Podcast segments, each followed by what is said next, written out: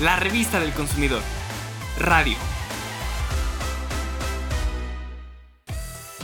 A lo largo del año hemos visitado diversos lugares para darte a conocer los sabores más representativos de la cocina tradicional mexicana.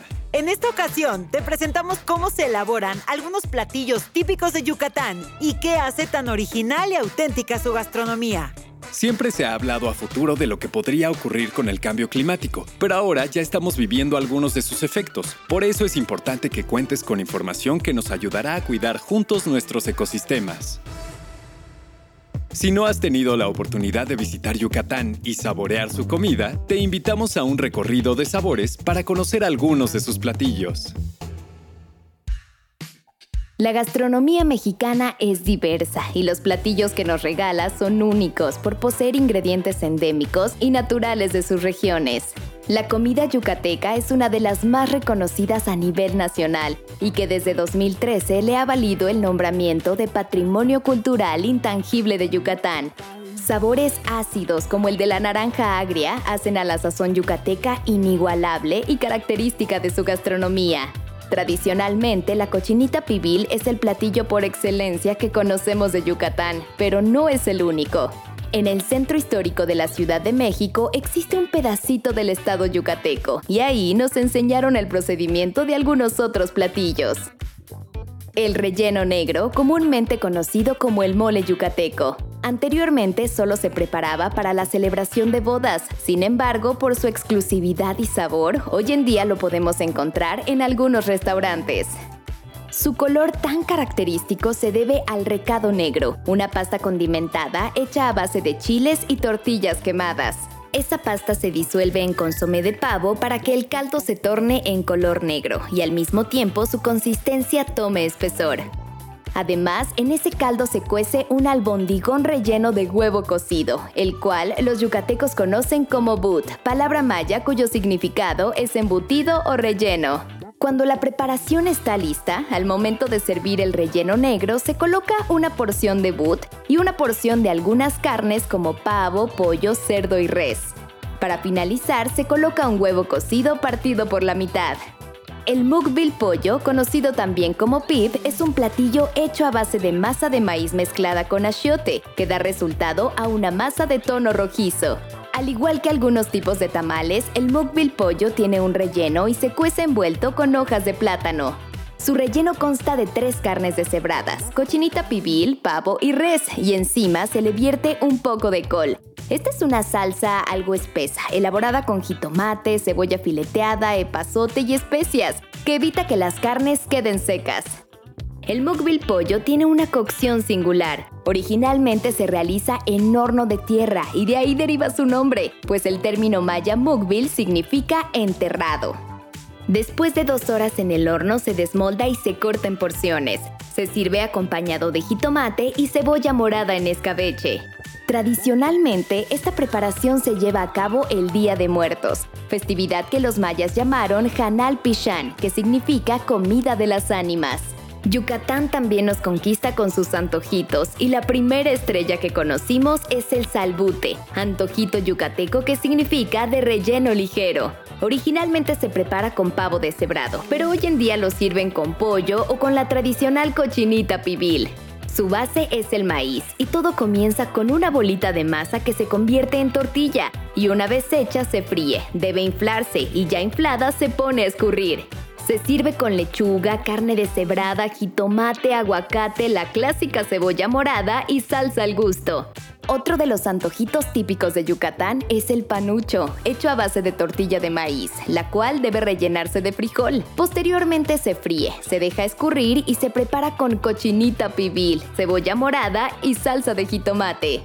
Estos platillos tradicionalmente se sirven en las cenadurías de Yucatán, ya que esos lugares son conocidos por ofrecer los antojitos típicos de su región.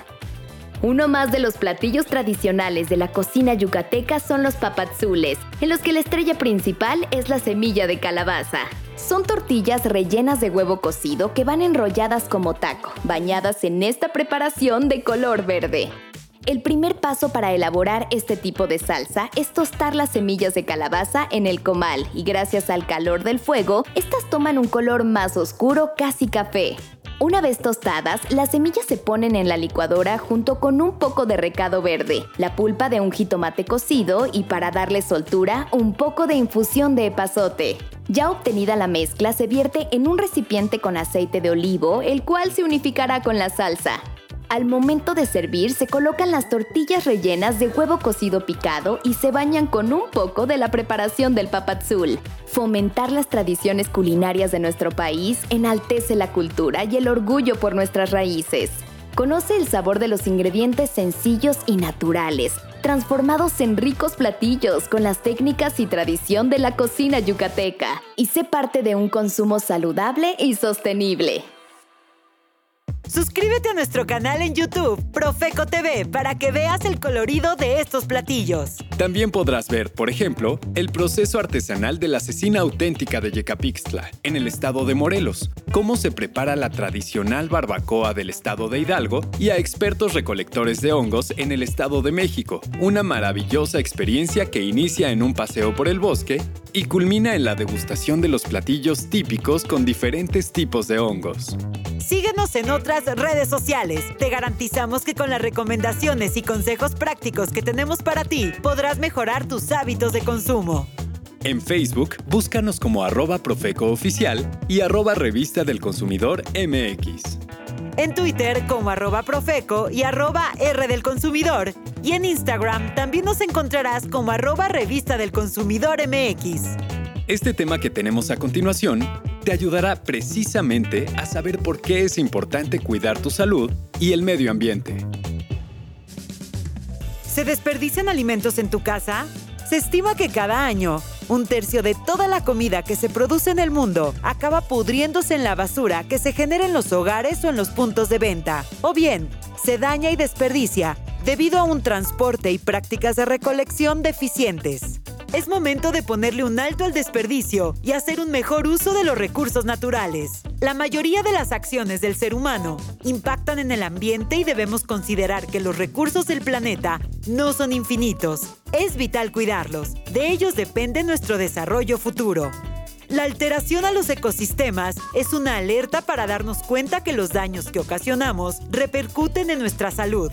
El documento para establecer un desarrollo sostenible en el mundo fue adoptado hace seis años por los países miembros de la ONU y se le conoce como la Agenda 2030. Uno de sus objetivos se refiere al consumo y producción responsables. Representa una oportunidad para cambiar nuestros hábitos por otros que se ajusten a nuestras necesidades y las del planeta, con el mínimo impacto ambiental y los máximos beneficios sociales al mejorar nuestra calidad de vida. Haz más con menos. El consumo y la producción sostenibles significan hacer más y mejor con menos. Se trata de acciones encaminadas a separar el crecimiento económico de la degradación medioambiental. Es urgente que todos evitemos desperdiciar alimentos y cualquiera de nuestros recursos como el agua y la energía eléctrica, porque en caso de que la población mundial alcance los 9.600 millones de personas en 2050, se podría necesitar el equivalente a casi tres planetas para proporcionar los recursos naturales que nos permitan tener el estilo de vida actual. Puedes volver a escuchar este tema en Spotify. Búscanos como Revista del Consumidor Podcast. También puedes escribirnos al correo asesoría@profeco.gov.mx o visitar nuestra página teléfono del consumidor.gov.mx. Te recordamos el teléfono del consumidor. Si necesitas orientación o asesoría ante un problema de consumo, marca alguno de los números 55 55 68 8722 y 804 68 8722. La revista del consumidor. Radio.